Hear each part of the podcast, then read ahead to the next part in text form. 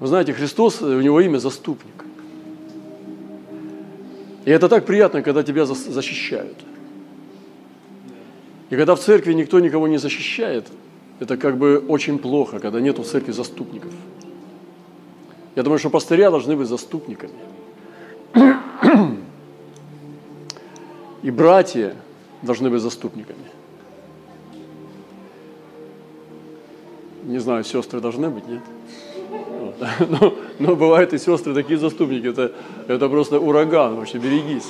Пока попадешь, они включат женщину, и там просто держись. Я, я видел. Это очень сильно. И мы должны быть заступниками друг друга. Не в несправедливом, но в Божьем. И сегодня Иисус есть заступник. Мы должны заступаться. Заступаться за несправедливо обиженных. Да даже справедливо обиженных. Вот, вот этот дух сегодня я хочу, чтобы мы приняли на себя, чтобы мы были заступниками. Просите Господа, чтобы Он сделал вас защитниками, заступниками. Легче всего отмолчаться, отвернуться, вы знаете, кого-то там, может быть, обижают и так далее. И ты отвернулся, ушел в сторону, потому что это тебе не касается. Это как бы не твое. Ты здесь ни при чем. И знаете, верующие многие так себя ведут сегодня, к сожалению. Творится беззаконие, а они молчат. Потому что не с ними. я помню, у нас тоже произошли тоже какие-то ситуации сложные. И многие отвернулись, а некоторые злорадствовали. Некоторым было приятно видеть, что некоторые думают, что это суды Божьи. Помните, как говорили на Христа, что, говорит, он, видимо, ну, гнев Божий пал на него – Помните, как на Иова говорили? Что ты, наверное, согрешил, раз так Господь тебя судит жестоко. И Господь возмутился, Он вступился. Поэтому вот это измерение заступничества должно быть на нашей церкви. Что такое вообще ходатайство? Природа ходатайства – это заступничество. Основание ходатайственной молитвы – это заступничество. Ходатай – это заступник.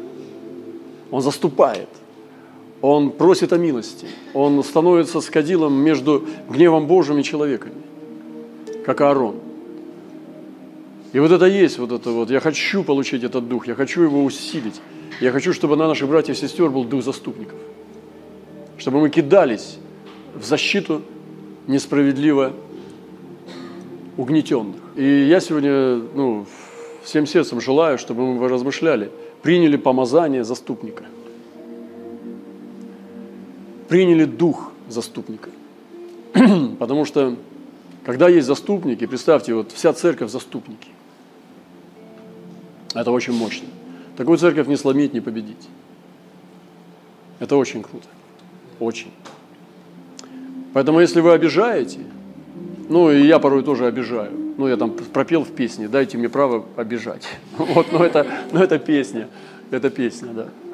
Не то, что право обижать, а ну, хотя бы чуть-чуть. вот. Но не судите сразу, потому что когда ты бьешь другого, ты прежде всего себя бьешь самого. Вот во Христе так, Дух Святой все так оборачивает, что ты себе приносишь ущерб. Вот, но если вот есть люди обижают, да, обид, а, а, ну, обидчики они, вот это плохо. И мы должны изменить этот дух на заступника. Дух, который обижает – надо поменять на дух, который заступает.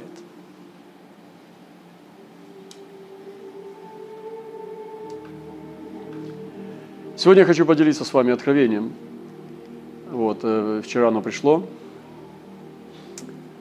С братьями и сестрами идем с человеком Божьим, и впереди видим, как надвигается тьма. Тьма надвигается. Человек Божий начинает идти к ней навстречу – Некоторых это шокировало, и они стали убегать назад, потому что тьма была устрашающая. Это было как какое-то животное, очень мерзкое и неприятное. Тьма как животное. Те, кто убегал, не видели, что происходит впереди. Но те, кто шел недалеко или рядом с Божьим человеком, видел, что впереди был столб огненный, который показывал путь. Войдя в эту тьму, этот столб прорезал тьму насквозь, и тьма шевелилась, издавая пронзительный неприятный звук.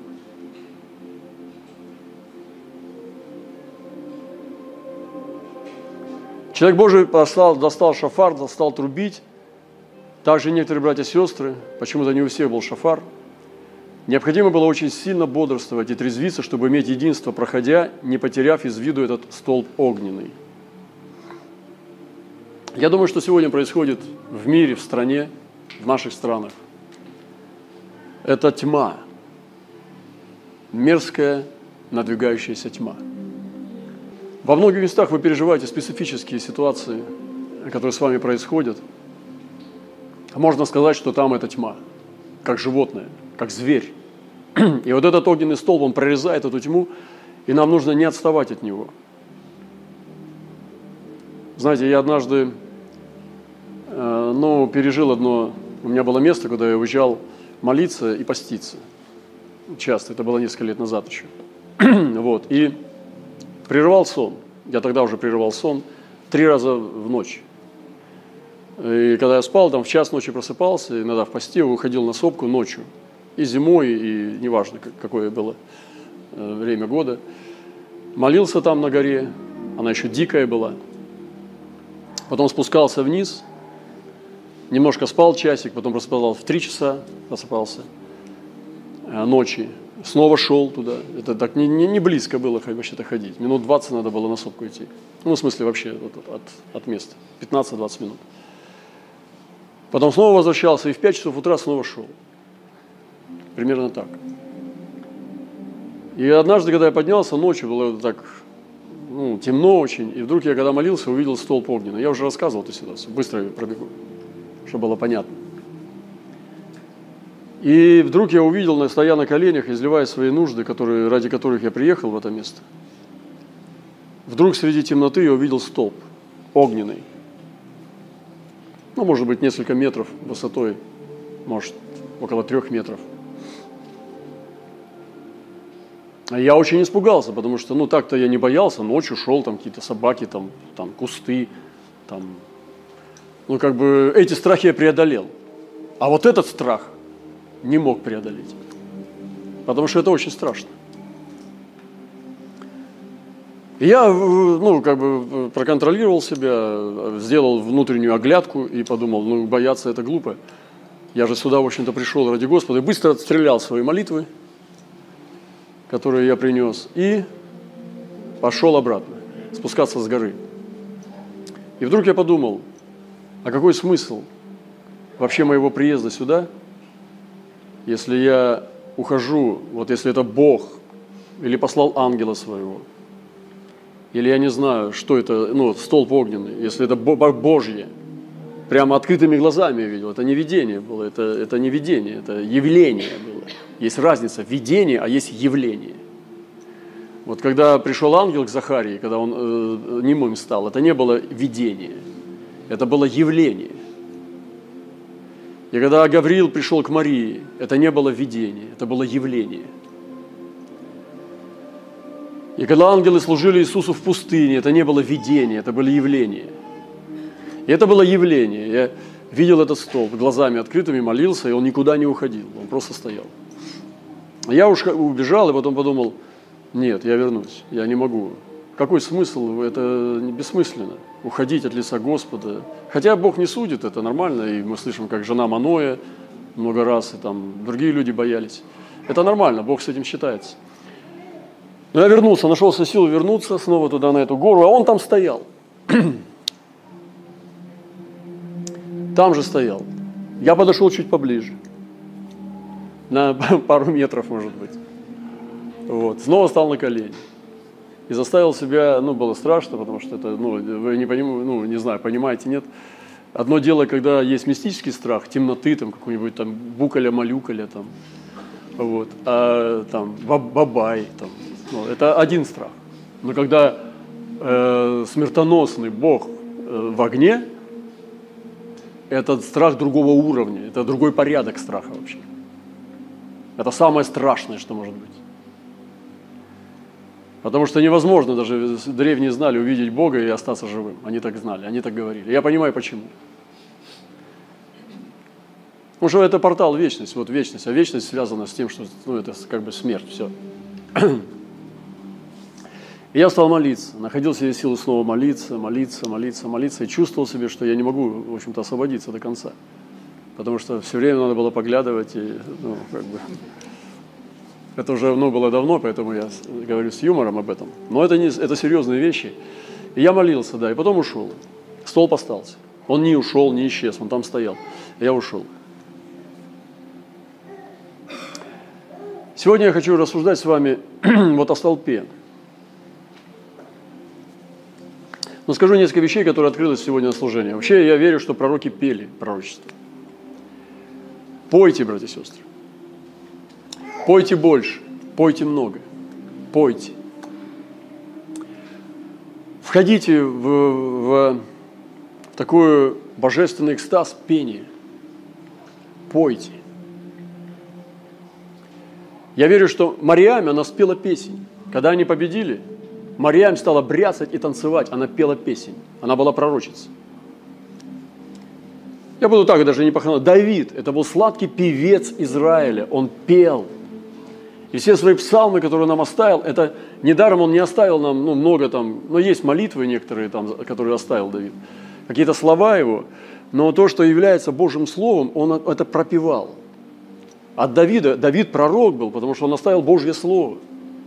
В некоторых местах он даже пророчествует о Христе на уровне с вместе. Мы не называем Давида пророком, но это абсолютный пророк был. И он был сладкий певец Израиля, он пропевал свои псалмы. При, при захождении э, солнца, ночью глубокой. Э, то есть у Давида сутки были поклонения постоянно. То есть он не по графику жил. Вот вы, э, вот люди, которые боитесь не выспаться. Трясетесь не выспаться. Вас уже не добудиться ночью.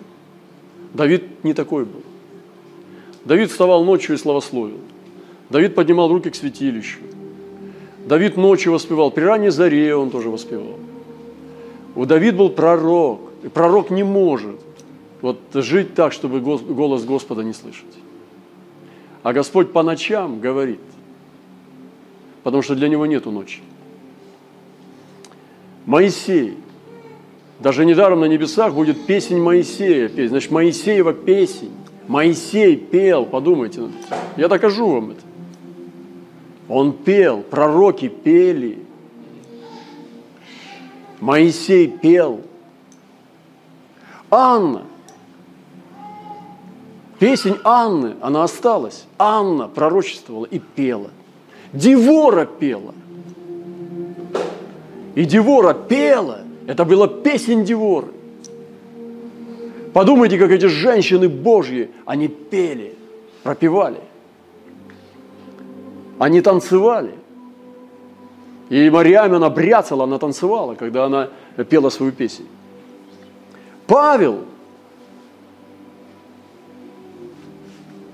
апостол Павел, он пел – если бы это было не так, он бы не написал, что духовными песнопениями наполняйте сердца, не упивайтесь вином, а исполняйтесь духом, воспевая в сердцах Господу псалмы, духовные песнопения и так далее. То есть Павел учил об этом конкретно, он не мог учить об этом, а сам сказать, а у меня слуха нет, это ко мне не относится.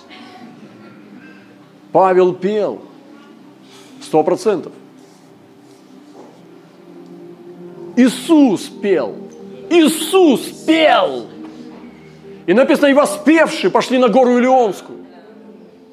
И я думаю, что Иисус там не просто там что-то похныкивал э, в, угол, в уголку, когда апостолы горланили. Иисус конкретно пел.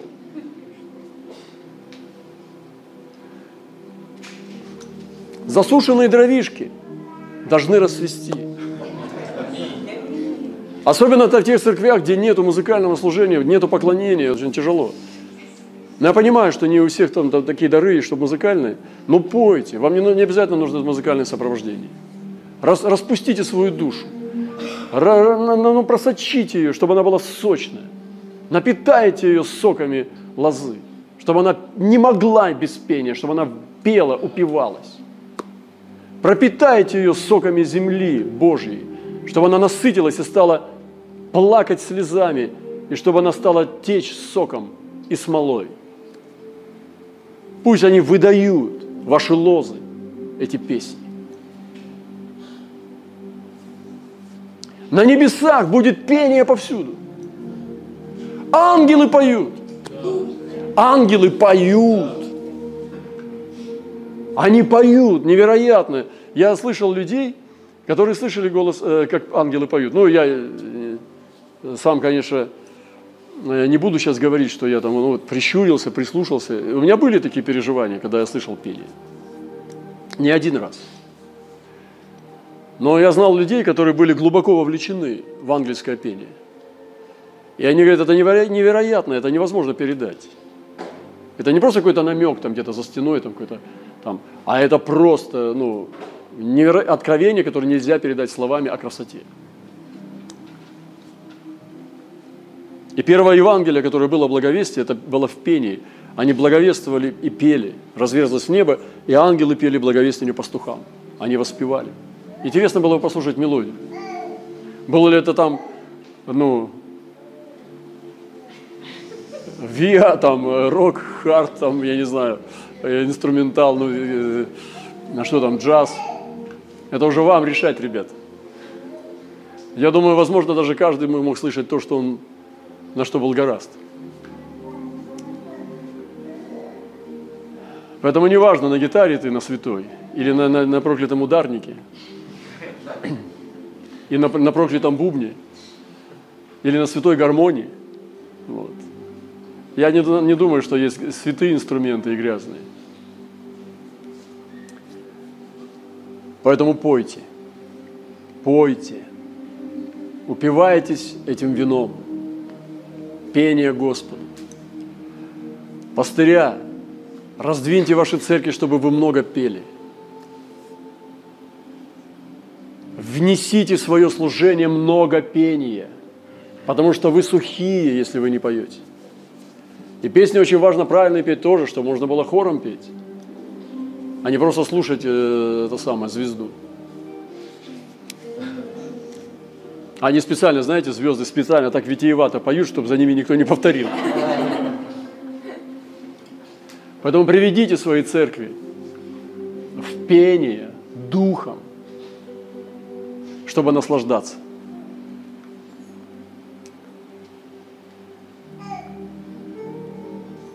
Хочу поделиться таким словом очень, э, ну, я уже делился, может быть, пару раз за свою жизнь, может быть, ну, может быть, три-четыре, наверное, максимум.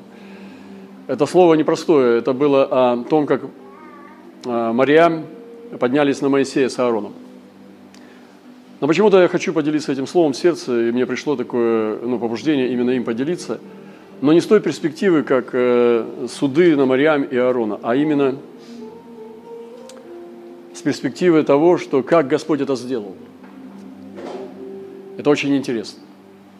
И зачитаю вам это место Писания.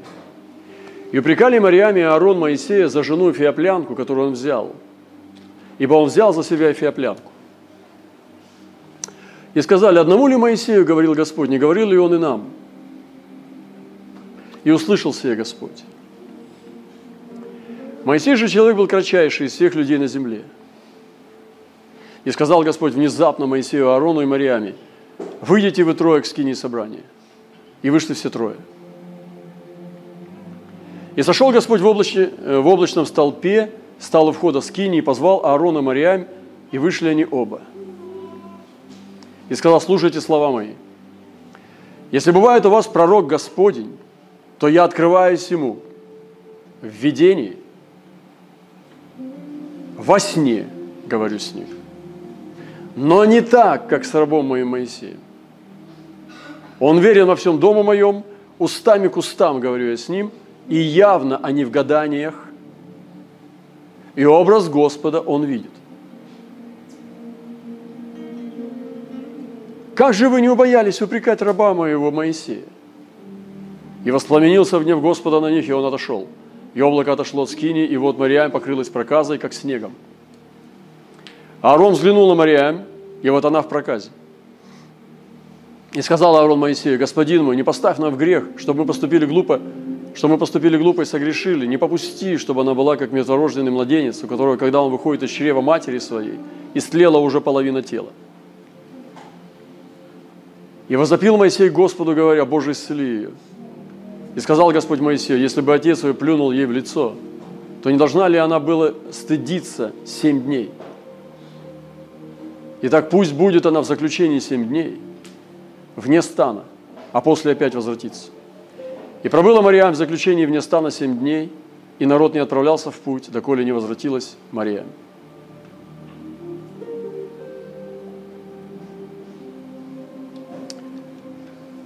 Марьям и Аарон упрекали Моисея за жену Эфиоплянку.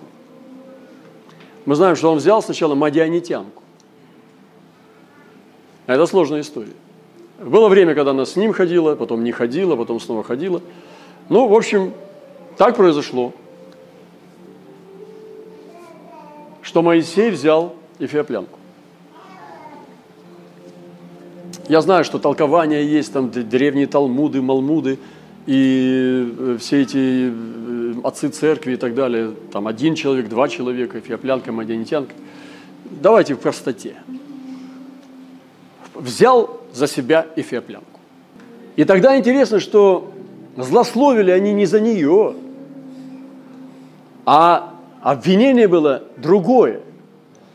Не со всеми ли говорит Бог? Они не говорили, что по закону ты нарушил.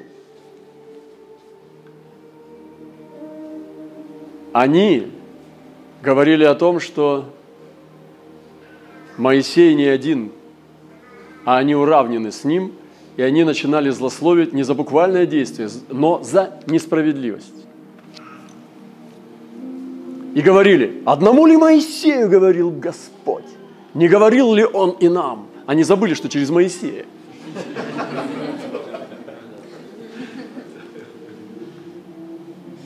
или под мантией Моисея. И услышал себе Господь. Господь услышал, братья и сестры.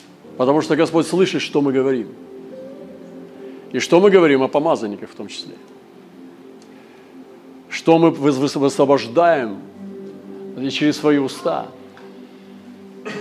Что, о чем мы рассуждаем или сплетничаем. Или говорим со своими дальними и близкими – есть вещи, которых даже касаться нельзя, но нежелательно, потому что это не полезно. И написано, Господь услышал, и услышал сие Господь. Хочу сказать такую безумную вещь, что Господь не все слышит. Простите меня. Он знаете, что не слышит? Ну как ты скажешь, Господь все слышит. Да, Господь все знает, но слышит не все. Знаете, что он не слышит? То, что не хочет. Вот вы, например, ну газите, ложите трубку, все, все, все, все, все, все, все, потому что вы слышать не хотите. Ну пошло уже там, уже, уже опилки пошли, там прах, все. Тут стоп, стоп, до свидания. Это снова звонок. Почему ты бросил трубку? До свидания. Кто-то угрожает, что говорит, еще раз просишь трубку. Вот. Господь не слышит многие молитвы, потому что они бесполезны, они пустые, пустота, жалобы, ропот и так далее, неправедное обвинение. И поэтому, но Господь здесь услышал, обратил внимание. Моисей был кратчайший человек на земле, мне сложно э, как бы это, ну, до конца как бы вместить все, но кое-что. Он одновременно был кратчайший, одновременно был мужественнейший человек. Человек, который стоял перед фараоном по страхам смерти – и провозглашал суды, его трудно назвать кротким. Скорее всего, можно назвать мощнейшим героем, мужественным очень. Но одновременно он находился в кратчайшем состоянии, потому что он исполнял слово. Почему он стоял перед фараоном? Потому что он, ему Господь сказал так. И мы даже видим, что у него были свойственны ему страх или гнев. Однако он был кратчайший из всех людей на земле. Вот если вы сейчас поставить Моисея здесь, я знаю, Микеланджело особенно мне нравится – скульптуру Микеланджело, как он писал Моисея, ну, в смысле, лепил, вы, вы, вы, вырезал, выбивал. но его на вид человеку может быть лет 100, 120. И он юный, юный. То есть он мог рожать еще как Авраам, и он сильный. Вот это красота старости, где не смерть превалирует, а жизнь в человеке. Это потрясающе. Сегодня культ молодости. Люди стесняются старости.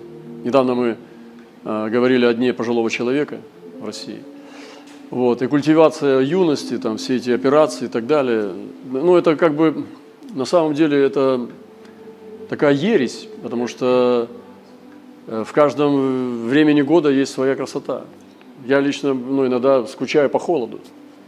И хотя я не очень люблю холод, но он нужен – Иногда ты наслаждаешься прохладой. Ты идешь, и холодный ветер в лицо, и просто это обдувает тебя весенний, холод... осенний холодный ветер, особенно осенью. Я люблю, когда холодный ветер дует. И тебе очень приятно, потому что тебе хочется быть в прохладе дня. И написано, что э, Адам любил гулять в прохладе дня, в прохладе, а не в жаре. Прохлада – это прекрасное время зрелости человеческой жизни. И когда он уже, может быть, не так борется со страстями, бушующими в его крови, с генами, которые выползают через все поры. А он уже может спокойно мыслить и идти не, не за, за, за своей генетикой, а за своим разумом.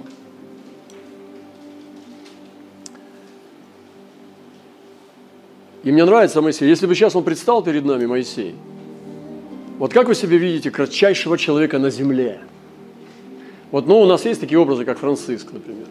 Франциск, ну, у него была скромность, это считалось как бы одной из добродетелей, высочайших у Франциска. Послушание, бедность. А Моисей кратчайший из всех людей на земле. Возьмите самую кроткую э, девственницу или же мать, которая просто всю свою жизнь отдала детям, многодетная. Да? Ну, там, ну, действительно, вот такая мать, она как бы ей, э, ну, не до грехов, она просто воспитала, вот всю себя отдала и все. Ну, кратчайшая женщина. Вот мне такое, какие-то образы такие всплывают. Или, может быть, человек, которого поломали там. Да нет, конечно. Моисей не был поломан никем, кроме как Господом. Господь его раз и разломил в нескольких местах. И Моисей понимал – ну, это потрясающий образ, как это кратчайший человек на земле. И вот если бы сейчас он встал вот рядом со мной, когда он явился Христу, это невероятно, когда он делился со Христом на горе преображения об его исходе. Кратчайший человек на земле. И он остался таким же. Ну, подумайте над этим. И Господь вступился за него. Ему не надо было сражаться. И говорит, братья, ну эфиоплянка тоже люди.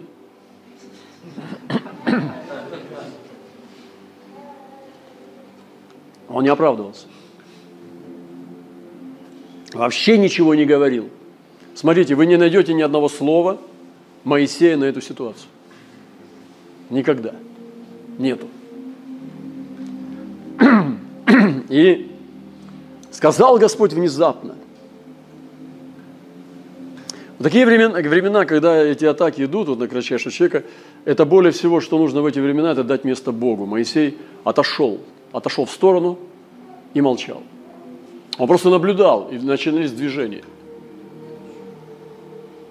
Ну, знаете, как вот, допустим, младенец, который еще не может за себя постоять, мама с папой, они кидаются на врагов. Ну, вот, допустим, но есть глупые люди, которые могут в присутствии отца там, да, злословить сына. Но это надо быть совершенно глупым человеком, чтобы такие вещи делать. Потому что, ну, это он себе приговор подписывает, потому что человек нормальный в сердце своем уже приговаривает его. Хотя принимает решение там что-то сделать, наказать на своем уровне, но не, не перед этим человеком. И Господь, Он возревновал о Моисее. Он возревновал, и Он бросился защищать. Написано, услышал Господь. И сказал Господь внезапно Моисею и Аарону. Хочу вам сейчас дать такое пророческое слово, небольшое, которое чувствую. что наступает время, время проказа служителей. И я хочу сказать просто вот, ну, ровно, спокойно, с любовью, но это будет. Когда проказа будет падать на служителей. И те, кто заслоит Божье движение, я сейчас не угрожаю ничего, я просто знаю, что это истина. Те, кто засловит Божье движение, Божьих помазанников, которых Бог избирает, начинает, они концентрируются на их ошибках и начинают злословить. Видите, как они-то это прямо-то не засловили, они говорят, со всеми говорит Бог. Вот представьте, какие-то какие лукавые лгунишки. Ты уже прямо скажи, но они так прямо не могут. У них косвенное, у них самоутверждение идет. Они ловят помазанника на ошибках и утверждают себя на основании этого. Продвигают себя, что с ними Бог говорит тоже. И это смешно, потому что для пророков это очевидно, что это не так. И Бог покажет знамение. И это уже идет. И они будут падать. Причем публично. А те, которые падали и глубоко были осуждены другими, будет подниматься заря. Они будут восставать. Те кратчайшие, которые дают место Богу, они будут восходить. И сказал Господь внезапно Моисею и Аарону Мариаме, выйдите вы трое к скине собрания. Причем Моисея тоже позвал. И вышли все трое. Господь будет всех вызывать на передовую. Внезапно. Внезапно. Обратите внимание. Понаблюдайте немножко. Сейчас Господь делает внезапно. И многие вещи, особенно касающиеся Святой Церкви, они будут внезапно выходить. Не только падение, восхождение тоже. Но внезапно Господь будет делать разницу. И Он говорит, выйдите вы трое к скине собрания. То есть не надо было долго ждать. Внезапно Господь сказал Моисею, Арону, Марьяме. Запомните это слово, внезапно.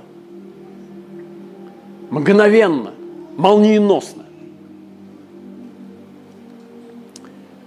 И это было внезапное заступничество. И он позвал их всех троих для чего? Для того, чтобы обозначить и отделить и показать свой выбор. И сошел Господь в облачном столпе. Вы знаете, что ну, облако вообще вело.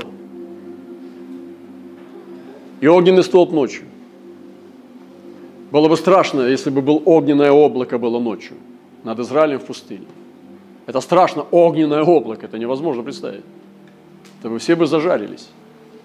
Но облако, которое покрывало Израиль, тоже оно могло давать им спасение от жары и так далее. Но здесь облачный столб.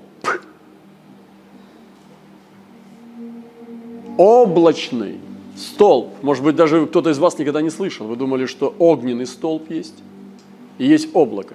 А это облачный столб. И облачный столб это не просто, вот, ну как, невидимое стекло в колбе, туман. Вариант, как может столб стоять облаком, как облако может стоять столпом, это галгал. Единственный вариант, как может облако стоять столпом, это только торнадо. Это галгал.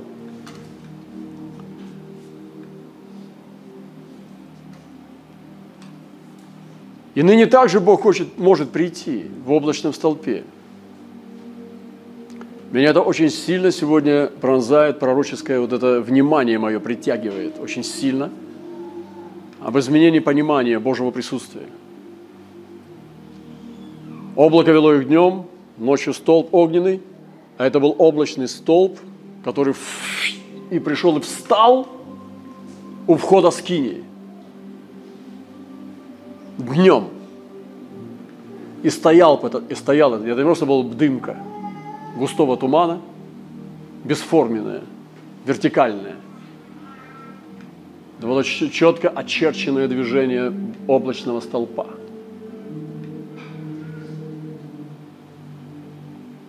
И оттуда был голос. И позвал Аарона Мариам, и вышли они оба – и сказал, слушайте слова мои. Если бывает у вас пророк Господень, открывается в видении и во сне. И принципы Божьего взаимоотношениях с пророками – это видение и сны. Здесь Господь сказал – видение сны. Так Он говорит со своими пророками. Но Моисей это было что-то другое. Он говорит, но не так с рабом моим Моисеем. Не так. Ни во сне, ни в видении. Моисей не видел снов и не видел видений. Потому что Господь здесь четко сказал, что Он так работает с пророками Его. Во снах и в видениях. А с Моисеем нет. Ни во снах, ни в видениях. С Моисеем устами к устам.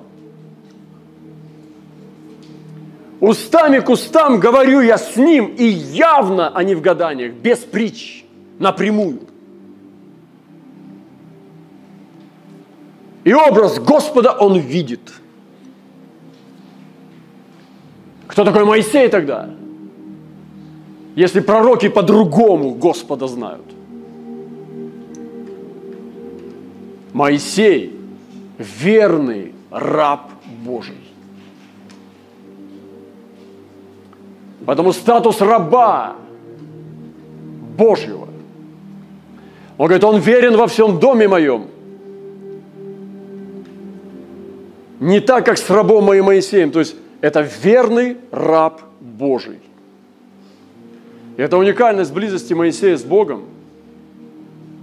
Невзирая на жалобы, погрешности, огрехи в его жизни, неправильности его жизни в стане людей на, на, на горизонтальном уровне.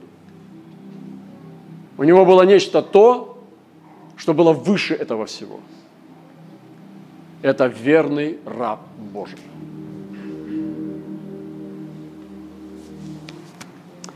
Сегодня многие, которые идут по пятам, они злословят то, это, третье, они записывают на тебя черную книгу, ждут твоего падения, просто недоброжелатели и так далее. Ну, разные люди есть, следят за тобой пристально. Я все, все время, как служу, все время э, живу вот в этом измерении. С самого начала нашей церкви многие меня не любят. И мне даже прямо говорят, даже сейчас, «Э, брат Роман, тебя многие не любят. Я хочу сказать вам вот, вот честно, без всякого выступал, выступления, я благодарен за это. Потому что это похоже на настоящее. Если бы я был вообще не нужен никому, то кому я был нужен? То есть, чтобы меня там любили, не любили. Значит, все-таки интересуются. Хотя бы так, спасибо за ваше внимание. Господа пастыря и проповедники. И он говорит, как же вы не убоялись упрекать раба моего Моисея? Да, интересно. Что же было? Ну как, он не прав. Ну, Господи, смотри, он белый, она черная. Ты сказал на коленах жениться, ты сказал внутри Израиля все. Что происходит? Да не твое дело, что происходит. Ты за собой присмотри. Кто здесь восхитительно святой? Кто без порог? Вы, наблюдатели. Комиссия по наблюдению за другими, за ближним своим. И знаете, что происходит? Что надо остановиться быстренько и начать быть верным рабом Господа. И падение публичное произошло, потому что написано, что воспламенился гнев Господа, он отошел, облако отошло от скини, и вот Мариам покрылась проказой, как снегом. Это был плевок отца. Бог плюнул ей в лицо. Представьте себе, втроем становится, Моисей тоже здесь, Господи, но он кратчайший. Тут становится Аарон, тот, который возроптал, что со всеми Бог говорит, со мной тоже, смотри, я в первосвященнической одежде, а Моисей просто, вот простой Моисей. У Моисея не было специальной одежды, он не был в спецодежде. А Аарон был в спецодежде. Но Моисей создал его вообще. И эту спецодежду создал ему. Понавешал камней там все. Ну, то есть это все Аарон это не видел, это Моисей все видел. И Мариам. Мариам вообще сестра. И резко, внезапно она покрывается белая, как снег от проказа. Удар. Мгновенно, в доли секунды, вся прокаженная, от темени головы до подошвы ноги. Мариам покрылась проказой, как снегом. Я зачем вам это говорю сейчас? Теперь никуда не денетесь, вы будете отвечать за это, когда вы услышали это слово. И это будет происходить. Я вам пророчествую сегодня это. Я же вас поймал в слово. Я накинул на вас петлю. Сейчас я заарканил. Те, кто невиновен, выйдут и взлетят. А кто попадется, тому будет дан шанс спастись. Вот, это петля спасения. И это слово сегодня поймало вас. Вы попались. И это сто процентов так. Потому что это пророческое слово. И было падение публичное, публичное отвержение, публичный позор проказы Божьей. Человек даже может продолжать служение в проказе, но Господь показывает, вы знаете, мы сегодня видим, как люди просто отваливаются. Мы видим, как отваливаются люди. И отваливаются не просто там ослабил, ушел, а он в проказе. На них ермо проказы.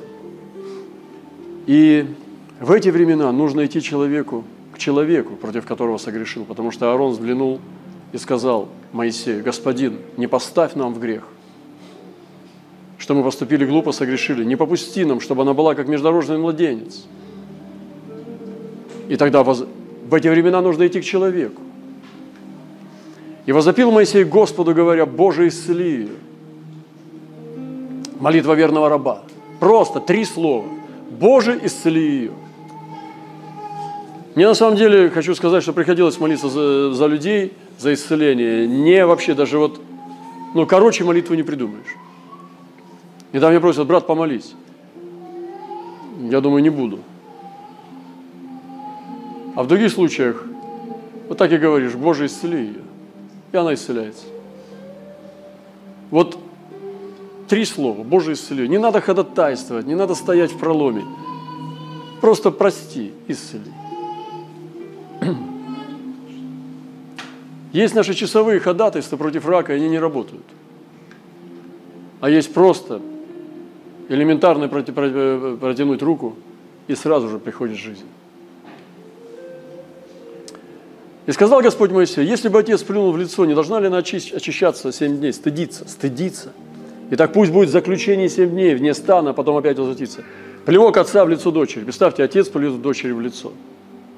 Я не знаю, кто-нибудь испытывал из вас дочери, может быть, или же а, отцы, которые делали это. Но это дочери плюнуть в лицо, это серьезно. Видимо, за просто так это не бывает.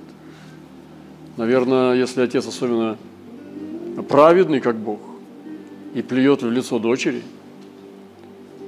это серьезно. Слюна-то исцеляет у праведника. А плевать в лицо дочери, Бог сделал так. Он плюнул Мариаме в лицо. Подумайте над, э, над уровнем преступления, которое Бог оценил. Что Бог так оценил преступление, которое сделала Мариам, что Он плюнул ей в лицо проказой. Подумайте над этим, насколько ходили с Богом люди. Сегодня мы в век бунта, противления, негатива этого, мы поносим всех подряд. И туда попадают и святые помазанники под замес все – безумство. И Господь показал качество этого греха, его уровень, оценив его плевком. И пробыла Марьям в заключении вне стана семь дней, и народ не отправлялся в путь, доколе не возвратился Марьям. Я считаю, что сегодня причины застоя церквей, одна из причин – это поношение Божьих, Божьих движений, Божьего всего это неуважение, это бестра... ну, отсутствие страха Божия в отношении святых вещей, святого помазания. И я думаю, что сегодня стан, станы стоят, уменьшаются, проказа покрывает служителей, жен служителей. лидеров, и они отваливаются прокаженными. И стан стоит, потому что уста наши, наш род полон чего-то. И нам нужно сегодня вернуться в кротость Моисея. Кстати, из живущих на земле Моисей был кратчайший. Но самый кратчайший – это Христос, потому что написано «научитесь от меня», Христос сказал, «ибо я кроток и смирен сердцем». Я не думаю, что Моисей был тихим. Возможно, он разговаривал громче, чем я сейчас. Возможно, он рычал со своих проповедей. Он стирал в прах золотого тельца. Он сказал, идите, секите ближнего своего. И были вещи, которые трудно сравнить с кротостью. Он ударил в скалу и согрешил в гневе, в ярости. Но то, что касалось его духа, то, что касалось его природы, это был кратчайший человек на земле. В отношении с Богом кратчайший человек. И Христос сказал, я кроток и смирен сердцем. Сегодня нам надо выйти из этого застоя, дождаться очищения Мариями. И Мариам сегодня в какой-то степени даже символизирует церковь, которая злословит то, чего не понимает. И даже многие общины, они стоят сегодня вне стана, Божьих движений, потому что злословят Божье, не понимая, отвергая его. Злословие помазания, помазанников, Божьи движения, Божьи принципы, не понимая их. И написано, и стоял, и народ не отправлялся в путь, доколе не возвратилась Мария. Нам надо выйти из застоя, изменить позиции отношения к движениям Бога и войти в эту божественную кротость Моисея. Сегодня я провозглашаю, что это было из облачного столпа. Не из огненного, а из облачного. Мы сегодня имеем облако свидетелей. Облако. Они восхищены будут на облаке. И облака – это Божье облако. И там не только Бог это слышит, это слышит облако свидетелей. Сегодня модно стало поносить. Я лично знал человека, который написал книги, э, в некоторые компроматы на помазанников. Человек уже в вечности, а он пишет компроматы на него. Там, тот, там то делал, то я это делала и так далее. Я подумал, куда ты лезешь? Ведь человек уже в вечности, даже мирские люди не трогают уже. И это страшная вещь. И он действительно упал ниже некуда, да гораздо ниже, чем они, о которых он писал. И это очень опасно. И он просто ну, изучает помазанников, пиш, э, пишет о них сплетни.